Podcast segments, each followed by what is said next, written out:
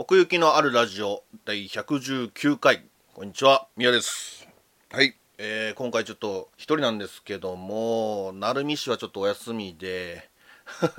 最近ちょっとあんまり風が強く吹いてないらしくて。うん鳴海市欠席で2020年秋アニメ始まった予編やっていきたいなと思います。まあ始まった予編というかもう始まってる編っていう感じなんですけど だいぶね遅れてなんですがえっ、ー、とまあ1話から3話ぐらいまで見た感想をね毎回のように喋っていきたいなと思います。まあいつもと違うのはやっぱりその成海のランキングがないのでいつもはそれを統合して2人のランキングとしてバーンと話すんですけど今回僕だけなのであのだいぶ偏ってます。ああなんか上位に来てるのらしいなみたいな。思っていただけると幸いです。まあねその辺もあってちょっとね普段とは違う感じにもちろんなっちゃうんですけどあとまあ成海がいつも言ってくれるようなそのこれは漫画原作これはラノベ原作だとかこれオリジナルだとかなんかその辺の細かい情報とかね僕あんまり細かく見る方じゃないので詳細みたいなのが答えられないところもあるのでその辺もご理解いただけたらと思います。さあじゃあやっていきますか。えー、っとですね、今期僕はですね、いや、多いですね。32本見ました。えー、32本多分新記録かなまあ昨今の事情もあってねいろいろと秋に持ってかれてるのもあるしあと秋アニメだからっていうのもあるかもしれないですね毎年やっぱり秋は面白いの固まるんでそういうのもあってあこれも見たいこれ見たいこれも見たいってなってって30超えないようにはしたつもりなんですけどなんか気づいたら30超えてましたね。やべってなってもうあのちょっとブレーキかけました。まあそのうち1本は5分アニメなので31位から1位まで発表していきたいんですけども、まあ、このパートではそうですね、えー、と11位まで発表していこうかな。だまあ数が多いのでもうサックサクサクサク進みます。これはこうあれはこうみたいな感じでパッパッパーとやっていきますんでついてきてください。お願いします。えーとじゃあまず31位神たちに拾われた男ですね。はい。まあ異世界転生ものちゃそうなんですけどブラック企業で苦しんでる中いきなり10ん？8歳とか11歳とか言ってたかな。男の子になって初太になって転生するっていう。話でしたね。なんか神様たちとのそのね会話とかもありましたけどなんかちょっと刺さらなかったっすね。すごくゆるい感じで。でスライムをね使ってそのなんか男の子のあ龍馬くんか。龍馬くんの強さっていうか凄さみたいなのも表してましたけど、うん、基本的に強いので転生したら。大体のやつは。もちろん龍馬くんも強くなって。えー、現れてですね。なんかね絵もちょっと好みじゃないしあとなんかメインヒロインっぽい子がいたんですけどまあ1話の時点では最後の方にちょろっと出てきただけですけどそのことそのことのねラブが繰り広げられるのかもしんないですけどうーんそんなに見たくないかなみたいな。なのでこれはまあ1話で終わりかな。はい。続きまして、えー、第30位。前説です、えー、ラキスタのね、あのー、鏡先生イラストの、まあ、漫才アニメだそうで。うん。これもねちょっとそうだな。なんかね声優さんたちが漫才をするっていうのまあ前期に、ま、あのゲラゲラとかありましたけどゲラゲラもまあ面白かったっちゃ面白かったんですけどなんかちょちょっとね個人的にそのどこで笑ったらいいのかなっていう印象っすかね。声優さんのその漫才のなんか呼吸みたいなのってなかなか難しいのかなっていうかそういうノウハウはまた別の技術だと思うのでやっぱなんかバチッと来なかったっすね。その空気感というか、まあ、別に漫才に詳しいわけじゃないですけどプロの漫才とか見てるとねなんかその空気ってあるじゃないですか。リズムっていうか間、ま、とかもね。なんかあの辺をやっぱりアニメーションに起こすっていうのはなかなか至難の技なんじゃないかなって思いましたね。まあ、これ、うん、もうちょっと見てみようかなとは思うんですけど厳しいです。はい。はい、続きまして29位「月歌ジアニメーション2」ですね。えー、っと昔だいぶ前かな月歌についてはちょっと触れてでその後に月プロってのがあって月プロはなかなか評価評価はそこまで高くしてないかなでも曲が良かったっていう話はしてるんですけどあれなんですよ。ソリッツとかソアラとかクベルとかグロースではなくて、えーと、シックスグラビティとプロセラルムのこの2チームのお話。さらに言うとその2チームのなんだろう日常を描いたようなお話ですね。その中ライブ活動を仕事のドラマを見せるというよりかはその6人ずついるんですけどその合計で12人の日常を見せていくっていうようなストーリーでしたね。まあそれはファーストシーズンもそうだったんですけどまあほとんど一緒でしたねファーストシーズンと大きなライブに向けて準備しつつキャラクター一人一人のストーリーを見せていくってまあちょうど12人いるので 12人のストーリーをだから1話に1人1話に1人ってやってて12話までやった後に13話で全体ライブ感じだと思いますまた。だからまあセカンドシーズンじゃセカンドシーズンですけどこっからでも全然見れるような形にはなってますね。これは2話まで見ましたね。やっぱりその6グラビティとプロセラルムの両方のやっぱり話を見たかったので2話まで見て判断しようかなっていう。いやでも2話は結構良かったな。蒼井翔太君がやってるるいくんの話だったんですけどその兄弟が出てきてでその兄弟の幼少期とかも出てくるんですけどその4キャラとも全部蒼井翔太君がやってるっていうのが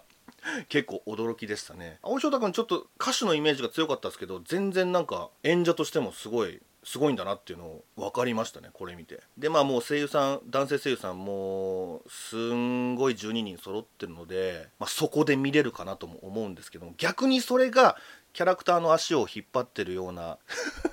風にも見えるというかね めちゃめちゃヌルヌル動くわけでもないのでライブシーンは CG ですし、まあ、そんな感じで29位です。では続きまして28位、えー、君と僕の最後の戦場あるいは世界が始まる聖戦。はいこちらですね。まあこれもバチッと来なかったかな。だいぶ長い。まあ、いかにもラノベって感じのタイトルですけど帝国と精霊使いか。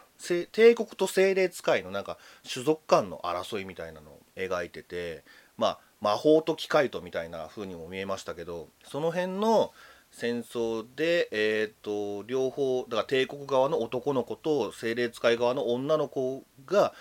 許されざる恋をこれからしていくみたいな、うん、そんな話でしたけども。うん結構早く入っちゃったんだよなそのなんかラブモードに。2人が。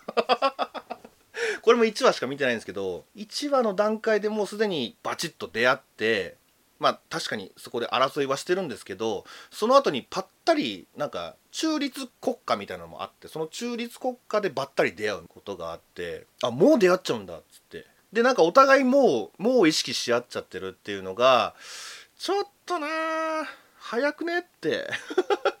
もっといろいろ場数踏んでからその展開見してくれてもいいんじゃないのっていうのが感想ですかね。確かにそのお互いが惹かれ合うようなその理由の描写みたいなのはあったんですけどちょっと弱いかなっていう。もしかしたらこの後にきっかけとなる描写が残されてるのかもしんないですけどうーんちょっと1話の時点でなんかワクワクはしなかったかな。戦闘シーンもねちょっとね派手さもあんまりなかったしそこまで引きつけられなかったですね、まあ、キャラクター可愛いんですけどね。アリスちゃんかな。向こう側のお姫様。で許されざる恋。うーん。これをどう描くか。戦争中にね。うん。だから白猫プロジェクトもちょっと似たような感覚ですけども俺自身そういうジャンルが苦手なのかもしれないですね。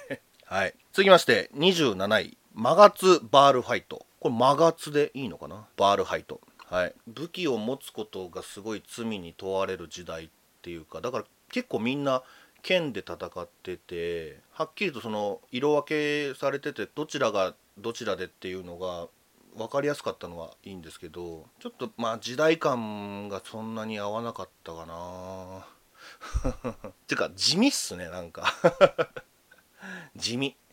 もうちょっとキャラクターをその出していって気になるセリフとかも言ってくれたらうん爪痕になったと思うんだけど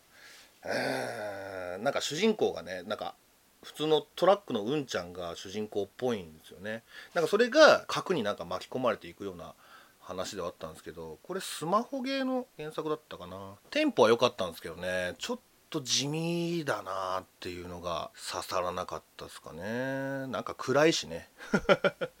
まあよく言えば渋いとも取れるのかもしれないですけどちょっと僕は刺さんなかったかな。はい。では次。26位。えっ、ー、と100万の命の上に俺は立っている。はい。えっ、ー、とこれはね3話まで見ましたね。ちょっと3話まで見て判断しようかなっていうところで。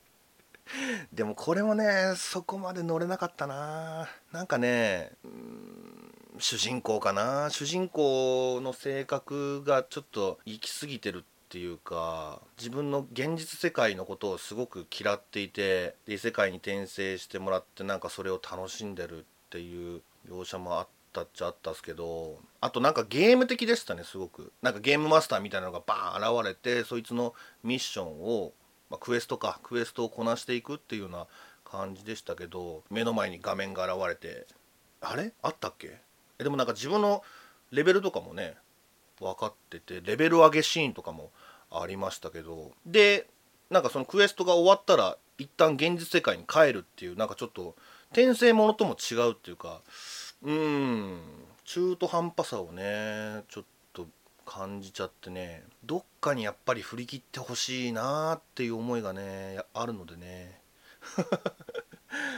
システムもねちょっとね中途半端なんですその亡くなだから殺されたりしたら30秒後に蘇るっていうまあこれもゲームっぽいんですけど。で全員死んだらアウトですよっていうようなシステムで。だから何回でも死んでもいいっていうのもちょっと半端っちゅうか。まあギャグとして見るべきなのかな、まあ、それにしてもギャグとして見るにしてもちょっと半端な感じしましたけどね。そこまで笑えるような話はしてなかったというか。うある意味新鮮かもしんないですけどね。なんかいろいろこれこれやったことあるこれやったことあるっていうのを避けながら進んでったらこうなってしまったみたいな。ような感じも見受けられたのでこれもちょっとこの後今後見ていくかどうか怪しいですね。はい。続きまして25位、えー、池袋ウエストゲートパーク。はい。えー、まあ大人気タイトルといいますか、まあ、だいぶ前ですけどね。俺はドラマ、まあ、見たことはあるんですけどテレビで見てたっていうよりかはなんかだいぶ後になって DVD で見たかな確かね。ドラマをねでそれはめちゃめちゃ面白かったのは覚えてるんですけどもやっぱりその工藤官九郎さんとあとね永瀬君と窪塚さんとの あの化学反応がやっぱり良かったんじゃないかなって思い出すと思うのででそれによって若干ちょっと原作とも違うらしいんですその小説とね石田イラさんの、えー、小説とも違ってるのがそのドラマの方なんですけど今回は結構このアニメの方は原作の内容に基づいたような内容になってるみたいですねどうやら。うん。だからキングとかの性格がそうですね全然違いましたね。すごいなんか冷静クールな不良とは思えないなんかシュッとした感じのキャラクターになってるのであこれがキングなんだみたいなっていうのもあってまあこれも1話しか見てないんですけど確かにらしい感じはしましたその事件が起こってでそれを誠が解決してみたいな。でそのカラーギャングの連中の協力をね受けてあんまり知らないのであれですけど池袋の描写とかもしっかり再現されてたりすんのかなこれはね。その辺が分かんないのであれなんですけど、まあ、どこを楽しめばいいのかっていうのはなんとなく分かるんですよ。やっぱりその誠っていうギャングカラーギャングでもないのになんか自分のしたいようにしてでそれが解決につながってってでキングの友達っていうのもあってやっぱりカラーギャングのみんなも誠に対しては敬語というか 別に敬ってるわけじゃないですけどキングのダチだからっていうことでちょっと丁寧に扱うみたいなのもなんか気持ちいいしまああとは事件ですよね。いろんなまあ1話はドラッグの話でしたけど、まあ、そういういろんな人間関係のもつれだったりとかもこれから解決していくんだろうし、まあ、そういう意味では見応えはあると思うんですけどもね、まあ、全然スマホとかも出てくるんで。うん、現代のノリに合わせた形にはなっていくんでしょうけどそれがこの20年ぐらい前の作品とマッチングするかどうかっていうのが見ものですかねこれからね。はい。続きまして24位「戦欲のシグルドリーバー」です。これも1話だけですね。1時間あったので 長えなと思ったら、まあ、やっぱりよぎったのは寿飛行隊あれの感じはやっぱりどうしてもよぎっちゃってでそれに比べたらやっぱり飛行機のダイナミックさはそこまで感じられなかったなっていうのが本音ですね。飛行機ちょっと古めのデザインでしたけどそれとなんか魔法っぽいものを掛け合わせてでなんか得体の知れない怪物を倒すっていうお話でしたけどね。まず最初にチーム3人と合流してで仲を深めてで新たに戦場に戻ってあの時成し得なかったことをそこで達成するっていうカタルシスはありましたけど。まあ1時間あったのででも1時間必要だったのかなともなんか思うしな。これを見せる見せたいがためにというか。キャラクター乗りみたいなのもあったしやっぱりいざ空に飛び立つとシリアスになるっていうか命を懸けて戦ってるんだっていううん感じも出てましたし基地のみんな、まあ、メンテナンスする人とか他に飛空艇に乗る人もいますから、まあ、それがびっくりでしたけどね。その杉田さんと,、えー、とユーキャンとマフィア梶田さんと この3人がロン毛金髪グラサンで出てるっていうのはびっくりしましたけど。どんだけ仲いいんだってね。そこは注目したいですけどね、うん、個人的に。すごい3人なので。だからちょっとそのヒソネとマソタン的な感じもあったっていうかその基地のノリっていう意味ではですけど、うん、クラウディアちゃんの成長と怪物との戦いがうまいことリンクしてくれたら面白くなっていくとは思うんですけども今のところまだうーんねどうなっていくのかなっていうとこですよね。なんかね今季結構多かったんですけどその得体の知れないものとの戦いっていうのがうーん。分かりづらいんだよな。なんかそれを操ってる大ボスみたいなのがいればまた違うんですけどこれにも出てきてくれるのかな。まあそんなとこですかね。ちょっとこれも怪しいです。はい続きまして23位。くまくまくまベア。はいくまが3つでくまくまくまベア。くま4つか。4回言うとんねんなこれ。えー、っとこれもね1話だけですね見てるのは、まあ、まずヒロインの、まあ、クマ。クマの着ぐるみ着たゆなちゃんがそのゲームの中で無双するっていうところで終わってましたけどなんかゆなちゃんの性格がまあだからゲームだからなのかちょっとぐだってるというかだらだらミッションこなしていくみたいな。でもやるときはやるよみたいなのがまあ見どころなのかもしれないですけどちょっと合わなかったかな俺その性格はね。どうだったらよかったっていうのも別に出てこないですけど これに関しては。多分それで正解なんでしょうし。どっちかっていうと気になるのはそのゆなちゃんがその現実世界の中でどういう生活をしてるのかみたいな。その差みたいなのを今後見せてくれたら面白くなるなとは思うんですけど1話の時点ではちょっといきなりゲームから入ってったしなんか大金持ちやったな。両親に300万円ぐらい振り込んでたけど。すごい優雅な生活をしててね羨ましい限りなんだけど。そのゲームの中のキャラクターたちが NPC なのかそれとも他のプレイヤーなのかどうかもちょっと分かんなかったのでオフ会みたいなのもあるかどうか怪しいとこなんですけどそんなのはどうでもいいのかもしれないですけどね。このクマの衣装でモンスターを無双していくっていうのが可愛くていいでしょっていうんであればそれは良かったですよ。そこに関しては良かったですけどちょっともうちょっとその先を見たかったかなっていう僕は思いますかねちょっと物足りなさを感じたっていうか戦う少女っていう意味ではね結構動いてたっちゃ動いてたしまあでも怪しいかなこの先見るかどうかは。もっとキャラが増えてくれたらワンチャンあるかなってとこです。はい続きまして22位魔王城でお休み。なんかなんか似たようなの見たことあるんだよな。ベルゼバブ？ベルゼバブ城のなんちゃらみたいなすごいゆるいお姫様が城の中でダラダラ過ごすみたいなアニメ確かあったんですけど。それをちょっと思い出しましたね。でもまあお姫様が魔王魔王に捕まってしまってで魔王城で自分がいかに快適にその魔王城で過ごせるかみたいなのと戦ってる感じ？そういうなんかめたい作品でしたね。びっくりだったのがそのお姫様スヤリスさんか。スヤリス姫がマグマの中に落ちてほん でその後魔王様が復活させるっていう。これじゃ これじゃストーリーがちゃんと進まないっていうことで魔王女魔王様が慌てて蘇らせるみたいなことがありましたけどああなるほどねと。もうそういうノリでいいのねっていうのはなんか分かりましたね。まあギャグとして見ればいいんじゃないかっていうところでね。こっちのくまくまくまベアは 全然ね学習しないんですね。ブラシがカンカンカンってなったらも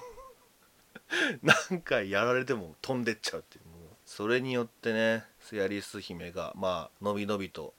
過ごせてるんですがこれもねうーんちょっと緩すぎてうん時間があれば見ようかなって感じですかね。別に悪くはないんですけど悪くはないんだけどちょっと他に他の作品に時間割きたいなっていう理由で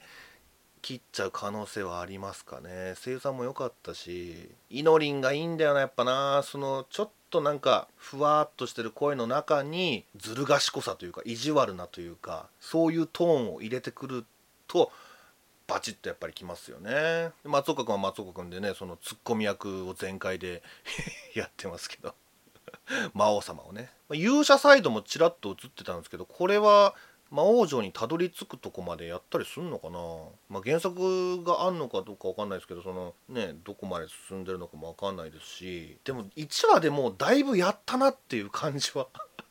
ありますけどね。もうもうすやすやできるやんセアリスっつって。もっとあれかな部屋をコーディネートしていくのかな。そんなにあるか魔王城に。まあネタはどんどん転がってんのかもしんないですけどそういう意味ではちょっと気になるっちゃ気になるんですけど1話でやったこと以上のというかこれが12回続くってなったらちょっとねとは思いますけどね。あまあそんな感じで22位ですね。はい続きまして21位体操侍。はい。えーと2002年か。そうだね。もう18年前の時代が舞台になってるっていうちょっとちょっとなんちゅうの？中途半端に古い時代背景？っていう感じでまあその時の体操事情がどうだったかはあんま分かんないんですけどそことリンクさせるつもりなのですかね。これは面白かったですね。はい、だいぶワクワクしました。引退を勧められたけどもやめませんと、うん、引退会見でやめませんって言ってそのなんかひっくり返し方が結構ぐさっときてこれは良かったっすね。なんかレレオレオか。レオくん緑色の髪の毛のレオくんが現れてそいつとの出会いによって気持ちが変わったっていう感じでしたけどこの2人がねどういう関係になってくるの？その師弟関係は無理ですもんね。その教えられないんです。あ丈太郎やそう。丈太郎さん。丈太郎さんはそのなんか教える能力がないとか言っててライバルとして見てるってことなのかな丈太郎さんは。レオくんのことを。それで火がついてまだ続けるっていうことなんですかね。これもちょっとね1話しか見てないので体操ねちょっとわからないことが多すぎてどの辺がうまく表現されているのかっていうのもちょっと分かりづらいっていうか確かにすごい綺麗な動きはしてましたけどやっぱりその比較するものが 頭に浮かばないと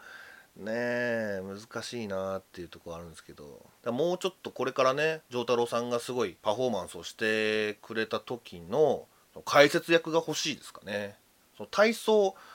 のノウハウみたいなのをちょっとああでもそういうタイプでもないのかなこの作品は。そこを重視してるっていうよりかはまあ1話で感じたのはただただなんか親子愛みたいな感じだったんですけど丈太郎さんの娘のね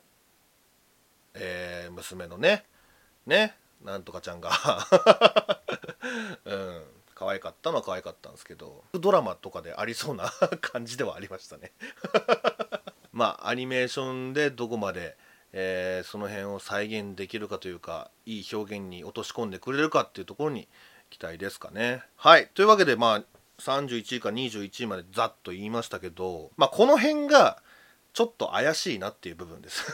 これから見ていくかどうか。完全にね下の方はもうこれでいいかなっていう気持ちでいっぱいですしでなんせ数が多いので212と来てもまあどうかなっていう。うんこっちの方優先したいな。今のところこのランキングでございます。まあ始まった予編なんでね。じゃあどんどんいきます、えー、続きまして第20位。岩かける。はい、えー、スポーツクライミングっていうお話でしたね。これ実際にあるんかね架空の競技なのかな？ちょっと分かんないですけど最初にアニメの冒頭にそのなんかタイムを測ってでそれを競うみたいなシーンがありましたけどもあスポーツものなんだっていうのに ちょっと驚かされました。僕もっとなんだ下心ですごい見てて ボルダリングだからクライミングの、えーと、趣味の子があまあそれに出会ってそれを趣味に変えていく。でそのカメラアングルでうわうわっつってやるタイプのものなのかなって思ってたら意外とスポコンっぽい展開がもう1話の時点であってあこれも1話しか見てないんですけどなんかね2話以降はもう大会に出てそこにライバルもいると。その思ってるのと全然違ったのでそういう意味で楽しみですね。どう見せてくれるのかっていうのが、まあ、スポーツものはね全然嫌いじゃないので。でねあのちゃんとカメラアングルがいい仕事してくれるのでね。美少女たちを。あんな角度からこんな角度まで見せてくれるのでその辺は個人的には楽しみなんですけどだからねあれ思い出しましたね。あの結構前にやってた「形状」競う女と書いて形状でびっくりマークびっくりマークびっくりマーク10個ぐらいついてるやつ。あれサンデーコミックスのやつかな？うん。あれちょっと思い出しましたね。あれもなんか架空の競技でプールの上でなんか体ぶつけ合って キャットファイトして落とした方が勝ちみたいなルールだった気がするんですけどだあれも本当に水着でそれはやっててカメラアングルがいい仕事しててみたいな感じだったんでで個人的にそれは結構形状は結構楽しめたので、まあ、岩かけるもそういうイメージで見ていけばワンチャン面白くなるんじゃないかなって思いますかね。声優さんもいいしね。スミペですし。もともとゲーマーだったっていうのがクライミングに行くっていうのはちょっと だいぶぶっ飛んでんなって思いましたけど。パズルを解くように登っていくっていうのがね見えるんですかね？わかんないですけど。でもなんかやってみてえなとは別に思わなかったですかね？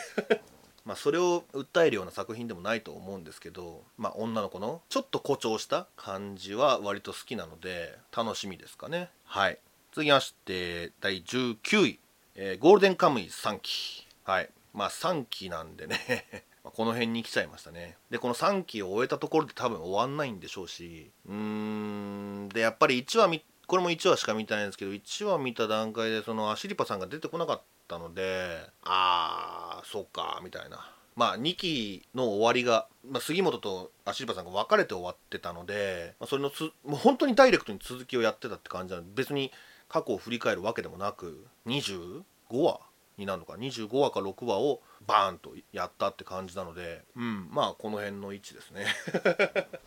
面白かったのはもちろん面白かったんですけどね。ただまあねちょっと 本当に追っかけてないと話が結構錯綜してるのでこれは。ちょっと3期1話パッと見ただけではうん思い出せなかったしそのノリみたいなのもまあ若干若干伝わりましたけどね。100%つかめなかったっていうかまだね。やっぱりアシリパさん欲しかったなーっていうところで、えー、19位ですねでもそのノリがねまだまだ全然通用するっていうか 面白かったな杉本が毎回ねその写真を出して「この子を見なかったか?」みたいな感じで聞くんですけどそれが全部谷垣だったり他のね仲間の裸体っていうのがあれは素直に笑いましたけどね。筋肉推しみたいなところありますからこれもね。だから足柴さんがいない間にその 筋肉のりをボワーッと笑いに変えてってくれたらいいんじゃないかなと思うんですけどね。でいずれアシリパさんには出てきてほしいですしで他のその地図を求める勢力もいますからそことの争いとかも見ものですし裏切り者がねいたからね2期の最後でねあれにはびっくりしましたけどまあ若干くせえなとは正直思ってましたけどいやそういう面白さもあるので、まあ、改めてすげえ作品だなとは思いましたね。ちゃんとアニメで完結までねやってくれたらいいなと思ってます。原作は終わってんのかな？これまだわかんないけど。えー、続きまして18位。これも3期です。えっ、ー、と男女に出会いを求めるのは間違っているのか3期でございます。断末3期ですね。やってきました。まあねちょっと前にセカンドシーズンをまあ、見てそれについてもお話ししたんですけどもその時僕が話したことって僕が話したことっていうかその2期の終わりなんですけどそのこの作品としてのゴールっていうか最終回はこうなるんじゃねえかみたいなのがちょっとちょっと見えてきてこれからの展開こういくのかなって思いきや全くその話がなかったかのごとくもう全然別の話に入ってったのであなんだそういくのかっていう風になっちゃったのは正直ありますね。でもまさに まさにダンジョン内で出会ってましたけどね、まあ、今回この「断末短期」でやったのはそのダンジョンの中にいる人型のモンスター？人型のモンスターっていうかモンスターなんだけど喋れるしその人を襲うことはないっていう子に出会っちゃってベル君がそれを助けてあげてえー、っと保護するっていうか。だからまあ本当に前と一緒っすよね。っていうか前と一緒っていうか、まあ、常にベル君はそうなのかもしれないですけどその世界の常識と戦ってるっていう感じ、まあ、まさにラノベ主人公っていうとこなんですけども。この世界ではモンスターはもう絶対悪だから倒さなきゃいけない殺さなきゃいけないんだけどもベル君は保護してあげるっていう気持ちになってうん。なんか でもその理由もなななんで助けてあげたんだろうっていうのがちょっと分かりづらかったんだよな。原作ではもっと説明してんのかな。だからウィウィーネですけどウィーネちゃんとベル君がバタッと出会ってあってなってほんで助けてあげるっていう。モンスターなのに。きやりっつってぶっ殺しゃいいのに。まそれをしなかったベル君。うーん何か理由があんのかちょっと分かんないんですけど。だからまあその世界ではこのウィーネちゃんは認められてないんですよね、うん、モンスターだから殺さなきゃいけないっていうその常識とベル君との戦いっていう。まあまあまあこう言ったらなんだけどちょっと鬼滅っぽいですよね。ほんでまあこれも僕3話まで見たんですけどももう一度ダンジョンに潜ったらそのそれがなんか普通になってる空間っていうか集落みたいなのがあってでモンスターたちだけでコミュニティができてる。でそれは人の言葉を喋れるし人を襲わないしっていうとこですけども、まあ、それで出会ってどうなっていくのかな。どうなったら解決なんだろうなっていうのはちょっと思いますね。もう言い切ってるんですよ。最初のナレーションでもうこの世界にとってモンスターは悪だっていう風になんか言い切っちゃってるんでうーんその架け橋となるのがそのベル君なのかな。わかんないですね。ベル君があんまりそのはっきりとした主張をしてないんですよね。そのウィーネを救うことに対してほっとけないほっとけないみたいな感じでなんか あんまり説得力を感じないっちゅうか。かわいそうだから保護してるみたいな感じがしてて別にそれでもいいんでしょうけど物語にするんだったらもうちょっとなんかベル君の主張をな具体的に聞いてみたいなとも思うんですけど。ちょっとフラフラフラフラしてんだよなベル君がな。でなんか神様たちもそれについては分かんないみたいなこと言ってるし原因不明みたいな。うん、そんな神様がそんなこと言っちゃったら どうしたらええねんっていう話ではあるんですけどだねそれによってねアイズタンとうまくやっていけんのかなベル君。3話まで来たらヘスティア・ファミリアの連中はみんな認めてたけど最初のうちは本当ベル君以外味方いませんでしたかねこのウィーネに対して。だからまだ出てきてないですけどロキファミリアとか出てきたらもう一斉にそれこそまた神様同士の戦争になるんじゃない？とか思うんですけどね。そこをどう解決していくか。でこの話をいつまでやるかですよね。ウィウィーネ編としてワンクール使うんですかね。それほどボリュームのある話かどうかは分かんないんですけども会津丹出てきてほしいな。騒動オラトリアは割と好きだったんで。まあでもいいところを話すんだったらやっぱ相変わらず絵がいいっすね。うんこれはもう何度でも言いますけど安田鈴人先生のデザインからねアニメにちゃんと落とし込んで可愛い子は可愛いしかっこいい子はかっこいいし戦闘シーンも抜群でしたしそこはもう衰えてなかったですね。まあ逆に言うと進歩はしてないんですけど そこまで。3期になったところで。大きく変わったわけではないんですけどね。じゃあ続きましてえー、これも3期ですね。17位。おそ松さん3期はい。やってきました。おそ松さん。だえ劇場版ぶりですかね。1期2期とあって劇場版があってで今3期と。まだやるんかいっていう ところではあるんですけども。なんだろうな。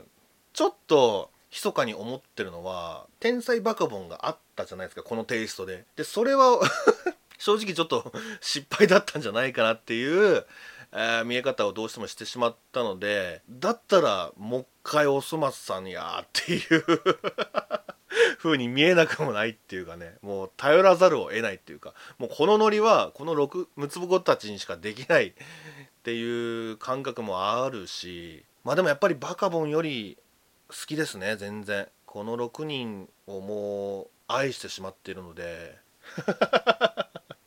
大好きなんですよやっぱりね。でまあノリは相変わらずでしたね。もうめたい発言てんこ盛りでブラックジョークてんこ盛りで。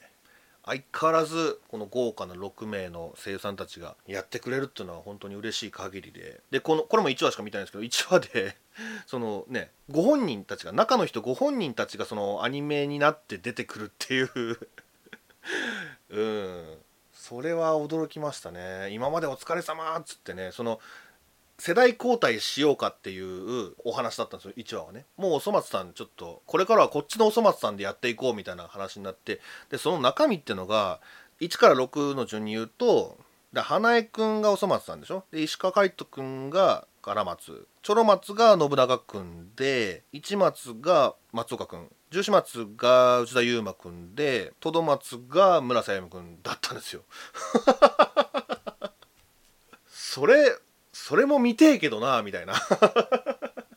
いやすごいな。なんか10このこれまでの6人とこの新6人が同じブース内にいたっていうのを考えるともうすごい現場だなって思いますけど。いやでもそう考えるとこの花江君ら6人を見ると今や今もやってるこの桜井さんとかねゆうきゃん広瀬じゅんじゅん小野ディみゆみゆやっぱすげえんだなってなんか改めて思いましたね。男性声優だからこそ息が長いのかなとも思うんですけどこの6人だからこそ面白くなってますからそのノリをねこれからも捨てずにやっていけばあの全然見れる感じですね。たとえ3期だとしても何をやってくれるのかな。もう何やってもなんか正解な感じするしね。はい。では次16位、えー、魔女のたびたびです。はい。まあこれも面白かったですね。あのまあどうしてもやっぱりみんな思うのは昨日の旅っぽいなっていう感じですかね。それはあったな。でもちょっとまだまだ今のところですけど僕これ2話まで見たんですけど今のところそこまでヘビーじゃなくてソフトだなっていう感覚はありますけどでももっとヘビーになっていくのかなとも思いますしそういう意味ではちょっと期待ですかね。最初ちょっとふわふわっと楽しむ感じなのかなって思いきやなんかところどころになんか「親」っていうセリフが含まれてる。え何言ってんだこの人っていうあそうなっちゃうみたいな。結構その辺が気に入ってますね。だからまあ本当にスパイスが効いてるっていうか辛めのね。例えばそうですねその星屑の魔女とイレイナちゃんの両親が会食してる時に、ね、お母さんの方がお金金ならあるわよドンっつって。まあそれでしたらっつって金をスッと片付ける先生？うん。だあの辺なんかもうあ魔女なんだなみたいな。そっか魔女だったわみたいな。そこら辺がなんかねうまいなって思いましたね。多分イレーナのお母さんも魔女だったんじゃないかなってなんかあれを見て思いましたね。だからその先生はその多分同期である同期であるっていうか友達であるイレーナのお母さんのもとに会いに来てで久しぶりに会ったと思ったら娘に娘がそういうことになっててあの娘を頼むドーンっていうそういうことなんじゃないかなって思うんですけどこれもねちょっと小説ラノベっぽいのでひょっとしたらその辺細かく描かれてるのかもしれないですけどあんまりね細かく説明してくんないんですよね。なんかもやっと終わる感じがあったというか2話とかもそうだったんですけどもでもあんまり説明ばかりするとそのアニメとしての魅力がなくなるしっていう難しいとこなんですよね。昨日の旅が良かったので本当に。だからああいう感じにねしてくれたらだから良くなるはずなんで。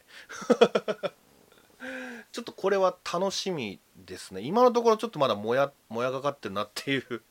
のが正直なところなんですけど全然ダークにね陥ってくれてもいいですしふわふわっと見せてくれるのでもいいですしそういうラインはねこの作品は特にないと思うのでライン越えはいくらでもしていただいて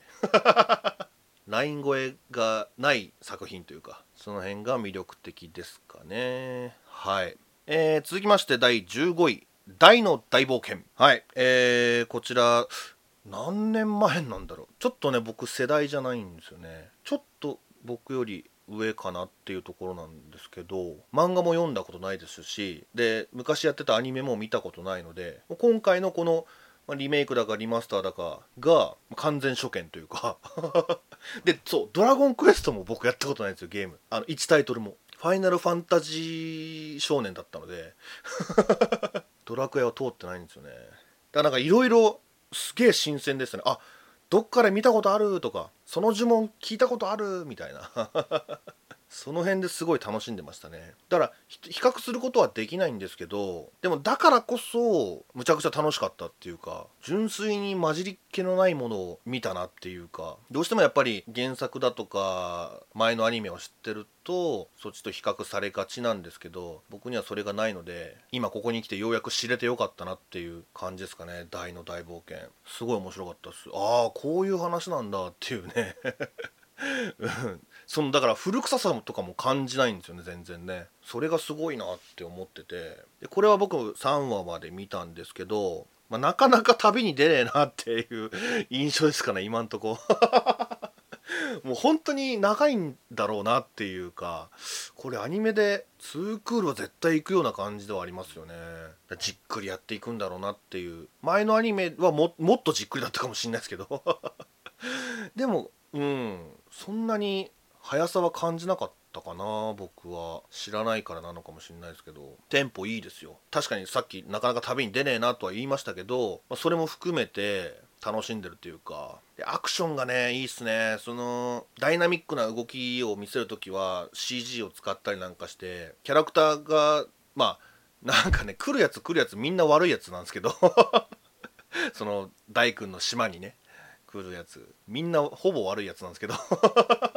あれですよ。だからアバン先生とポップだけか今んとこね。いいやつは。まああれはさすがに裏切らないよね多分ね。その悪人たちの表現プリとかも、うん、まあ1話とかはギャグでしたけど割と。2話はなんかキラーマシンか。キラーマシンとかに乗って見応えありましたしそれを綺麗に大君がバーンと片付けてくれるのも爽快でしたし悪いとこ見当たんないですね本当にね。まあ唯一あるとすればその僕は本当にドラクエを知らないので今必死にしがみついてるって感じですかねその世界観に。知らないながらも。ドラゴンが出た時とかキングスライムバーンとかあんなん知ってたらむちゃくちゃテンション上がるんでしょうけどどっかで見たことあるだったんですよね僕は。うん、だから他の視聴者さんとはなんか楽しみ方がちょっと変わってるっていうか。だからそう思うと本当にどっち向けでもあるていうかこの2020年のアニメから入ってもいいですし昔から知ってる人でも楽しめますよっていう作りになってんじゃないかなって思いますね。その子さんファンの方々がどういう見方をしてるのかっていうのが分かんないですけどもあ知ってる人だったらここはテンション上がるんだろうなっていうシーンはやっぱりありましたしで実際何も知らない僕が今から入っても全然3話まで今のところ楽しめてるのでそう考えるとすげえなと思いますね。大の大冒険。これからもどんどん跳ね上がっていただいていけたらなと思います。はい続きまして14位。ヒプノシスマイクです。えー、これも、えー、1話しか見てないんですけどもまあね成美氏が 大好きなんで今ここに成美がいないのがちょっと非常に残念なんですけど。いや面白かったっす。そのヒップホップのノリ自体が結構好きなのでその BGM とかもドバッドバッって感じだったんで1話丸ごともうなんか歌って言ってもいいぐらい。それは言い過ぎかな。うん。でもなんかその強さはありましたね。ほとんど歌ってたし。これだから何チーム出たんだ？3チーム？4チームか。4チーム出て3人ずつの4チーム出てみんなみんながみんな披露してくれてましたけど 全部チュローンっつって 爆発落ちだったんだ面白かったですね。あれもよく考えるよなそのラップバトルにいざなった時にリリックがね リリックが文字としてバーッと出てくるわけじゃないですか。だから戦いでもあるしミュージックビデオでもあるしみたいな構図が結構好きでしたね。あれがだから拳になったらまた違うんでしょうけどそれをラップバトルで片付けるっていうのが今だなっていう感じもするし。いやどうなのかなって思いましたけど結構楽しめましたね。ただちょっと欲を言うならいざ戦いになラップバトルするってなった時にマイクをねお互い出すじゃないですか。その自分のマイクをピュッと出してさあ今から始めるぞっていう時にですねそのモブ側が全然抵抗しないんですよね。なんかもう一方的にチュドーンってやられてるんでもう そのマイク出したんだったら何かやってほしかったなっていうか その差が分かんないんですよね。敵と味方の差っていうか、まあ、欲を言うならですけど、まあ、必要ないのかもしんないですけどね。でこの4チーム4チーム同士がバトルする時は来んのかな？もしそうなったら熱いなと思いますけどね。う今の攻撃は効いたぜみたいな。今のリリック効いたぜみたいなシーンが見れたらいいなって思うんですけどぶっちゃけ1話に関してはもう30分ミュージックビデオのような感覚で 見てましたね。まあこれが女の子だったらまた話しちゃうんやろうけどな。ちょっと男の子なので14位かなっていう ところですね、まあ、是非成海にもねいろいろ聞いてみたいなと思いますけど終わった予編でねまた詳しく聞きたいなと思います。今んとこそうっすね。僕の好みはこの最初のごめんなさいチーム名もう忘れちゃったな。あの山田三兄弟のなんとかバスバスター？かあのピンク色の髪の毛がメインのもう名前忘れちゃったけど。チームがその2つのチームが結構良かった。かな。他の2チームはねちょっとなんか渋めっていうか女のも女の子向け感が結構めちゃめちゃあったので、うん、ちょっとノーサンキューやったんですけど今んとこね、まあ、これがまた ワンクール見たらね変わるかもしんないですけど今んとこその2チームが好きですかね。はい。ということで続きまして13位。とにかく可愛い、えーと、はやてのごとくの作者の人ですよね。まあ、あと、それが声優とかも書いてるんだっけ？はい。面白かったなこれ。意外と。意外とって言ったらあれやけど。まあ「はやてのごとく」も別に好きだったんですけどその特に集中してた見て見てたっていうわけでもなかったのでどうかなと最初思ったんですけど全然ハマれたな。っていうか僕が思ってたのはすでに夫婦で結婚して3年目4年目みたいなそういう夫婦の間ではこんなことあるよねみたいな。でも可愛いからいいよねっていう そういう感じのノリなのかなって思いきやまさかまさかのねその恋人同士っていう期間をすっ飛ばしていきなり16歳の女の子と18歳の男の子が結婚するっていうところからスタートするっていうのがぐさっときましたね。おおもろいやんけっていう。そういうことかみたいな。でもほとんどねこの司ちゃんとなさくんしか喋ってないですからその2人のやり取りっていうのを100%見て取れるっていうのがねもう飽きないんですよねこれがまたね。常になんかその衝撃の連続っていうかそのなさくん目線で物語は語ってあるんですけど NASA 君にとってその司ちゃんがすごいときめくようなことを言ったりびっくりするようなことを言ったり可愛いなってだから本当にとにかく可愛いっていう本当にそれだけなんですけどそれだけでいろんな具材あるなっていうか NASA 君目線にちゃんとなれたらこれは面白いんじゃないかなって思いますね。あとなんかモノローグのセリフとか、まあ、実際に告白の時のセリフとかもなんかちょっと指摘っていうかその辺も良かったですね。別に何を言ったかっていうのは覚えてないですけどちょっとなんか抽象的な表現というかロマンチックなこと。まあ言ったら臭いセリフですよ。そういう臭いセリフっていうの割と好みなんで僕。臭すぎるとちょっとあれなんですけどちょっと若干臭めのセリフっていうのが、まあ、それの連続だったっていうのもあって結構意外とね面白かったですね本当に。見る前はここまで面白いと思うと思わなかったっていうか。あとまあ謎が多いですよね。それはお互いまあ NASA 君の方はある程度わかるけど司ちゃんに関してはもうほとんど謎っていうかその婚姻届にあったねおそらくおばあちゃんの名前と友達の名前なのかな？とかもよくわかんないですしその家は出てきたからみたいなことを言ってそのお家柄とかも分かんないですしそれがね多分徐々に分かっていくんでしょうね。でその徐々に分かっていく過程の中に夫婦あるあるみたいな新婚あるあるか言うたら。うん。新婚あるあるみたいなのを見せつけられてだからほんとね甘い 甘いアニメすごい。分けてもらえるぐらい甘いので これは本当にねキュンキュンしたい方は見ていいと思いますね。でまあいろいろあると思うんですよ。この2人にも。きっとね喧嘩とかもするでしょうし他のなんかお金の問題とかも出てくるでしょうしその仕事とかもねなんかいろいろ結構その婚姻届が出てきた時点であそういうリアルなとこも追求していくんだなって見た時にいろんな問題にぶち当たるんだろうなって思うんですよ。でもでもそれを NASA 君がとにかく可愛いからいいやっていう感じで片付けていったらそれでいいので全然安心して見てられるアニメですね。また司ちゃんがね紀藤さんですからね。今ノリに乗ってる、まあ、そういうキャスト陣もにも恵まれてというか先が楽しみですね。この夫婦に幸あれっていう感じで。はい。見ていきます。じゃあ続きまして第12位、えー、配給 to the top これもまたダイレクトに続いてるっていう稲荷崎戦をね本格的にスタートしましたっていうところでございますが。うーんまあこれもねちょっとこれはもうわざとなんですけど1話しか見てないですね。これはもうもう試合始まっちゃったんで。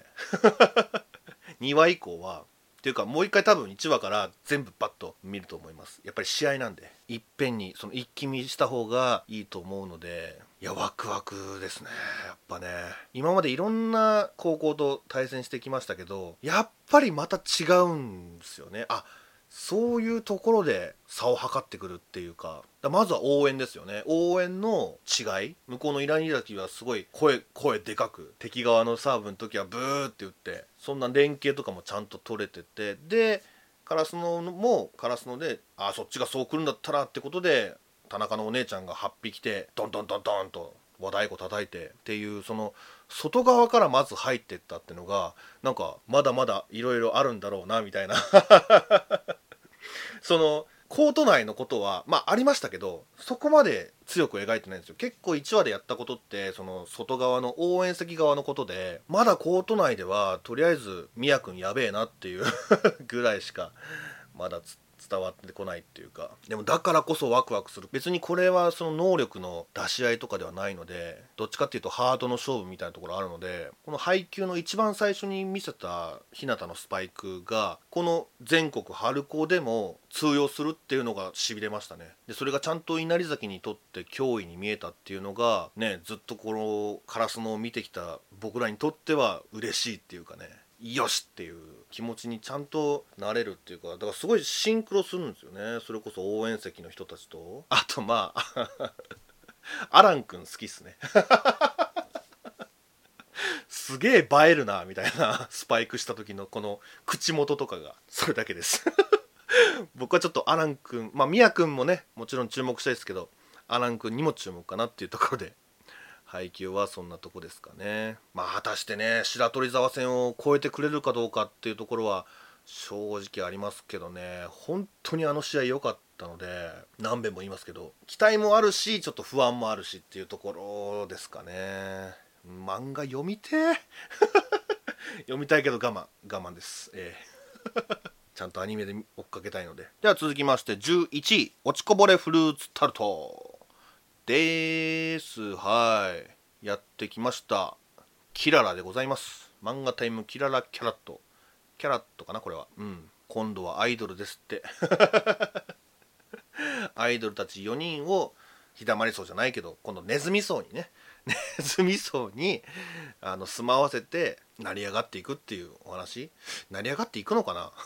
わかんねえけど。だ結構キララ色の強い方のキララアニメでしたね。まあ原作がね花山田の人なのでまあまあそうだろうなとは思いましたけども4人ともタイプがねはっきりと分かれてるっていうのが、まあ、これから楽しみだなっていう感じですね。その進路が違うっていうかごめんなさいこれもね1話しかまだ見てなくてどうやら5人目がいるはずなんですけどまだちょっと分かんないんですよね。でまあフルーツタルトっていうユニットを結成して東小金井だったっけ、うん、その東小金井っていう駅前でまあライブを披露してスパチャをもらうみたいな展開でしたけどそういう聖地がはっきりしてるのが結構ポイント高いですかね。中途半端じゃないっていうかね。東小金井ってもう原作でもそうなんですかね？ちょっと分かんないんですけど僕ちょっと Google マップでその東小金井駅を見たらもうまんまだったんで。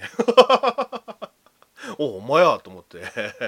これは町おこしできるぞなんて思いながらね。まあ特にそんな言う、うん、それ以外でそんな言うところもないっていうかやっぱり昔ながらのノリと言いますかね。そのキララノリっていうのはちゃんと発揮されてましたし歌も良かったし可愛いしブレてないねいいですねっていうところですかね。あと若干若干スケベかなっていうところも少し見えたのでそこもちょっと楽しみですかね。僕は結構そういうのウェルカムなんで。まああれはキューンコミックキューンでしたけどあのひなこノートとかもね好きだったのでこの落ちこぼれフルーツタルトにもそういうノリをね与えてくれたら僕は喜んじゃいます。ということで 11位までですかね。はい。20位から11位の話でございました。まあ一旦ここで終わりたいなと思いますけどあれですね、まあ、この辺までは、まあ、20位から11位に関してはまだまだ全然見る気はありますよっていうところですかね、うん、続きものも多いし話題作でもあるしあとはトップ10ですね。続きます。